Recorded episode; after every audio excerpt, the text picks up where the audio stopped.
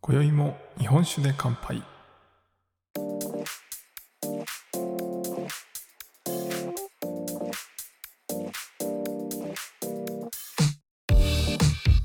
福岡の聞き酒師こと杉玉がお送りする酒林ラジオ。この番組では毎回ちょっとだけ日本酒の楽しみ方や銘柄をご紹介しながら日本酒の美味しく楽しい入り口へご案内するための情報をお届けしております。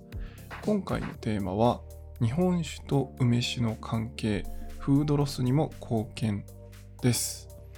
はいというわけで皆様いかがお過ごしでしょうか？杉玉です。最近めちゃくちゃ暖かくなって春っぽくなってきましたよね。ちょっとねそれに伴って若干鼻の感じがおかしいんですけど皆様体調は大丈夫でしょうか？はい。あの最近ねあのコロナのマスクの対策が、まあ、各自それぞれ何ていうんですかね判断してくださいっていうことになってマスク外されてる方もいらっしゃるんじゃないかなと思うんですけど僕もねできるだけもう外では外してまあ電車とかではねつけようと思ってるんですけどまあでも花粉症のね方は引き続きマスクが必須の方も多いんじゃないかなと思うんですがあの体調だけはね皆様お気をつけてお過ごしいただければと思います。さて今回はですね日本酒と梅酒の関係ということでお話ししていきたいなと思います。まあ、日本酒を作ってる酒蔵さんが梅酒を作ってるところが結構あるんですけどなんでですかっていう質問をねちょっとあのいただいて、まあ、今日今回このテーマにしたんですけど実はあの、まあ、深い意味はそんなにないとは思うんですけど梅酒っていうのは何かしらの、えー、お酒に梅を漬け込んで作るものっていうことで、まあ、今ねもうだいぶ桜も咲いてきているところもあるかなと思うんですけど、まあ、結構梅の季節だと思うんでまああの梅酒を、えー、この季節からこう作り始めたりされる方とかもいらっしゃるのかなと思うんですけど、えー、梅酒ね自家製の梅酒を作られてる方もいると思います。まあ、ご自身でねあのお酒を買ってきてホワイトリカーと、まあ、よく言われるのはホワイトリカーで、まあ、味のないアルコールですよね。に、えー、砂糖と梅を漬け込んで、まあ、なんか、えー、ホームセンターとかでもね売ってますよね。あのプラスチックの大きなタンクみたいなところに、えー、氷とか入れて作るっていうねそういうキットみたいなのが売ってたりすると思うんですけど、まあ、そういうふうにこう割と自分でも作れるお酒、まあ、お酒を作るっていうわけではないんですけど、まあ、そういう自分で作れるっていうのであの自家製の梅酒を作られてる方もいるかなと思うんですけど、まあ、結構ね日本酒蔵でも梅酒が作られてます日本酒蔵の、えー、梅酒の種類は大きく分けて2つあります。でまず1つ目が、えー、日本酒に梅酒をつけて作る梅酒。じゃあ 日本酒に梅をつけて作る梅酒ですね、えー、こういうパターンがまず1つ目あります。例えば、えー、有名な新潟のお酒である八海山の梅酒は、えー、日本酒をベースに作っている、え梅酒ですね。なので、まあ、日本酒の風味っていうのがありつつ、え梅を漬け込んでるので、その梅の酸味とか、あとは、え、砂糖の感じですね。え、その甘さっていうのがこう足されている、そういうお酒になってます。で、えー、まあ、破壊さんもありますし、あと、梅の宿っていう奈良の酒蔵さんがあって、まあ、こちらはですね、どちらかというとメインがリキュールで、えー、リキュール作ってるんですけど日本酒にも挑戦しながら、えー、まあ、勉強させてもらってますみたいな、えー、そういうこうちょっと腰の低い酒蔵さんという認識なんですけど、え実はそんなことはなくてめちゃくちゃこう日本酒もね美味しい日本酒を作られてるんですがまあ本職というか、えより昔からやってるのはリキュールの方なんですよね。で、えー、その中でも荒ごし梅酒っていうのがあって、えー、これはですね、まあちょっとこう、もろもろしてるというかね、荒ごし、皆さんね、イメージされると思うんですけど、えー、濁りみたいな、えー、こう果肉がね、ゴロゴロ入ったような、そういうこう荒ごし梅酒っていうのの一番最初に作られたと言われたりします。で、こちらも、え、日本酒をベースにして、え、作られている梅酒ですね。なんで日本酒をベースにした梅酒っていうのは結構その日本酒の風味だとか、まあ、お米の甘さみたいなところが奥にしっかり残っているようなちょっと濃厚なね梅酒になったりします。なのでまあロックで飲んだりあとソーダ割りにしてもね全然負けないというか薄くならないっていうのがあのそういう日本酒梅酒の特徴かなと思います。でもう一つがですね実はちょっとタイトルにも書いたんですがフードロスにも貢献してますということでカストリ焼酎を使った梅酒っていうのがあります。でカストリ焼酎って何かっていうと、まあ、日本酒の酒粕ですねを使った焼酎で、えー、梅酒を漬け込むというふうにするとえー、まあ、フードロスにも貢献しますよということで、まあ、最初はねフードロスに貢献するって、まあ、今フードロスっていう言葉はね最近できた言葉だと思うんですけど、えー、日本酒はどうしてももろみですねこう発酵してタンクで作ったお酒のところにいろいろお米とかがね入ってる状態でそれを酒袋に詰めてでこうギュッと絞ってお酒日本酒を、えー、ろ過してで瓶詰めしてあの透明な液体の日本酒とか、まあ、濁りの日本酒ができてくるわけですよね。でその酒袋でこうこす時にその中に入ってる酒ものが酒粕なわけですね。お酒の粕なので絞った後の粕ってことですね。でなかなかですね皆さんも普段酒粕を普段からずっと料理とかに使って食べないと思うんですよね。もちろんあのお好きな方はいろんな方法で酒粕食べられると思うんですけど毎日毎日食べてる方って少ないと思うんですよなのでやっぱりこのね、えー、酒粕っていうのは料理とかにも使えて食べられるもんなんですけどなかなかそれの使い道というかまあ出る量に対して消費される量がなかなか追いつかないっていうところがあります。なので、えー、そんな中でですねこの酒粕をえ焼酎に変えるということでこのカストリ焼酎っていうのを作られている酒蔵さんがあります。例えば福岡だと、え庭のうぐいさんがこのカストリ焼酎で漬け込んだ梅酒っていうのを作られています。あのダッサイさんとかもですね、え梅酒は多分なかったと思うんですけどえー、カストリ焼酎は作られてます。なんで、酒粕焼酎みたいな感じで書いてたり、カストリ焼酎って書いてあるやつは、えー、日本酒蔵が、えー、酒粕を、まあ、再利用というか、えより、あの、ロスをね、なくすために、そういう風に作られてる、え焼酎ということで、まあ、あの、なんか、粕を使ってるから、美味しくないんじゃないかと思われる方もいるかもしれないんですが全然そんなことはなくてやっぱりねお米なので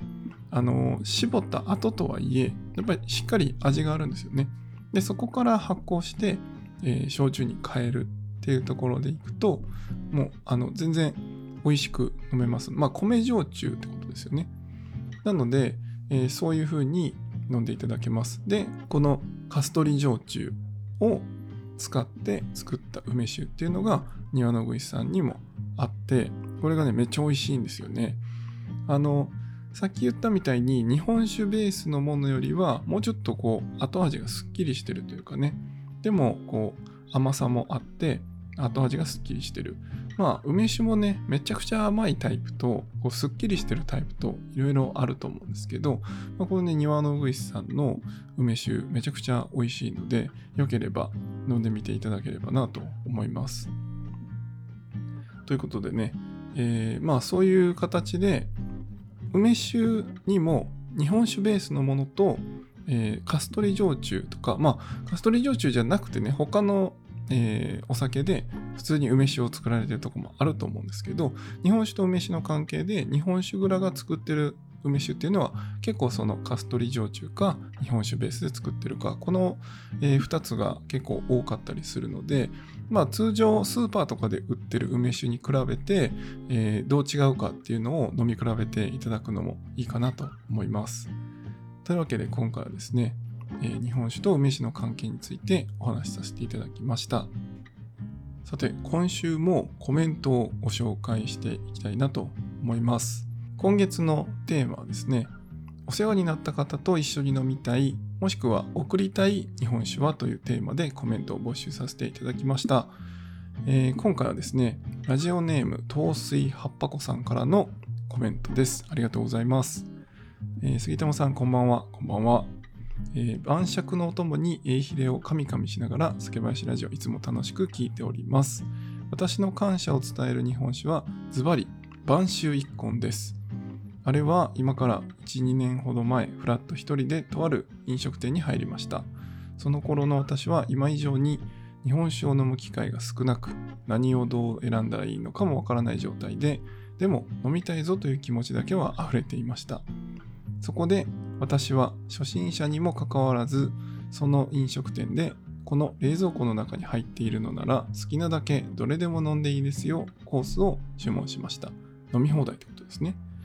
いざ冷蔵庫の前に行くもののおどろおどろしい感じが立ち並ぶラベルを見て何を注げばいいか混乱しました。そんな折に店員さんが声をかけてくれました。救いの一言に私は今注文した料理に合う日本酒を教えてくださいと震え声で伝えそこで出会ったのが晩秋一根です。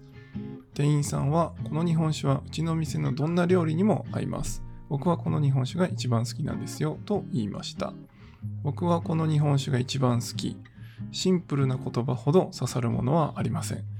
私は意気揚々と日本酒が継がれたグラスを手に椅子に腰掛け注文していたカニ味噌グラタンを食べて晩酒1本を口に含みました。目を見開く美味しさでした。カニ味噌グラタンのクリーミーな口当たりそしてカニ味噌の余韻を感じつつそこで流し込まれた晩酒1個の上品な香りがカニ味噌の余韻と融合合体し最後は日本酒の清涼感で着地する。マイルドからのスッキリ最高な食体験でした。何を飲んでもいいコースだったのにその日はずっと晩酒1個を飲んでました。ラベルを見ると感謝の2文字がこの日本酒に出会わせてくれたそして自分の一番好きな日本酒を教えてくれた店員さんに感謝。私の大事な友人にも日頃の感謝を込めてこの日本酒を誕生日に贈りました。友人もとっても喜んでそして感謝を私に伝えてくれました。感謝の連鎖、晩秋一根、ぜひ感謝を伝えたいあなたのあの人へ送っていただきたいです。ということで、もう長文をありがとうございます。そして、美味しそう。カニ味噌グラタン、最高ですね。結構ね、日本酒を、カニ味噌をね、本当にこう、お箸の先っちょにちょこっとだけ乗せて、ちまちま食べながら、日本酒を飲むっていうことはねよくありますがそこがねさらにグラタンになるとそのクリーミーさでねいろんな日本酒こうライトなね日本酒とか、えー、モダンな日本酒にもあったりするのでいいですよね。で、まあ、今回はですね、えー、その送りたいお酒ということで晩酒一本晩酒一本はね本当にこう飲みやすい。まあ、どちらかというとクラシックライトか、まあ、ちょっとリッチな部分もあるかなという感じですまあ、ライト寄りですかね。そういう銘柄が多いかなと思いますが、まあ、それの感謝ラベルですね。ということで、まあ、あのいろんな方にね感謝の気持ちを伝える時に結構そのラベルに何が書いてるかとか、まあ、自分が、まあ、前回もね、えー、自分が美味しかったものを送るっていうことで、えーおっしゃっていただいてたんですけど、まあ、今回もね、自分が美味しかったっていう体験で選ばれて、プラスですね、今回はこのラベルに感謝の文字が書いてるということで、まあ、贈り物をするときはね、そういうこう、ラベルがどういうものかっていうのも見て選んでいただいたり、まあ、その銘柄の名前がね、えどういう由来で付けられてるのかみたいなのも、えー、見てみると面白いんじゃないかなと思います。まあ、感謝って書いてたり、こうなかなかねそういうのは少なかったりはするんですけどあのまあ、たまにねステッカーをこう作ってくれるサービスみたいなのもねあったりしますよね。まあ、でもあれはちょっとねこうお酒の方が自分で選べなかったりするのでまああの感謝ってラベルで書いてるか結構酒屋さんとかだとねそういうこうのしみたいなのでこういろいろ作られてるところとか、まあ、プレゼントのね包装の、え仕方もいろんな酒屋さんで違ったりこうおしゃれなやつとかねそういうところもあるので、まあ、見た目っていうところもこう送る時に見ていただくとあのいろいろ日本酒おしゃれじゃないと思ってる方もいらっしゃる。まあさっきね、おどろおどろしいって書いてたんですけど、まあなんかこう漢字でドーンみたいなんで、こう渋いイメージがあるかもしれないですけど、まあいろいろそういうラベルも見ていただくと、日本酒も全然おしゃれに渡していただけるかなと思うので、ぜひ日本酒も送っていただければなと思います。ということで、糖水はっぱ子さんにはステッカーをお送りさせていただきます。ありがとうございました。で、えー、今ですね、来月のコメントも募集しております。えー、来月のコメントのテーマは、最初に出会った日本酒、その思い出の味はどんな味？というところで、まあ、銘柄でもいいですし、全然飲めなかったっていうエピソードでも大丈夫です。採用された方には番組オリジナルステッカーをプレゼントしております。概要欄のホームもしくは SNS の DM からご応募ください。どしどしご応募お待ちしております。というわけで今回は以上にしたいと思います。酒ピース、お酒のご縁で人がつながり、平和の日常に楽しみを。お相手は酒林ラジオパーソナリティ杉玉がお送りしました。また次回の配信でお会いしましょう。良い夜をお過ごしください。Thank you.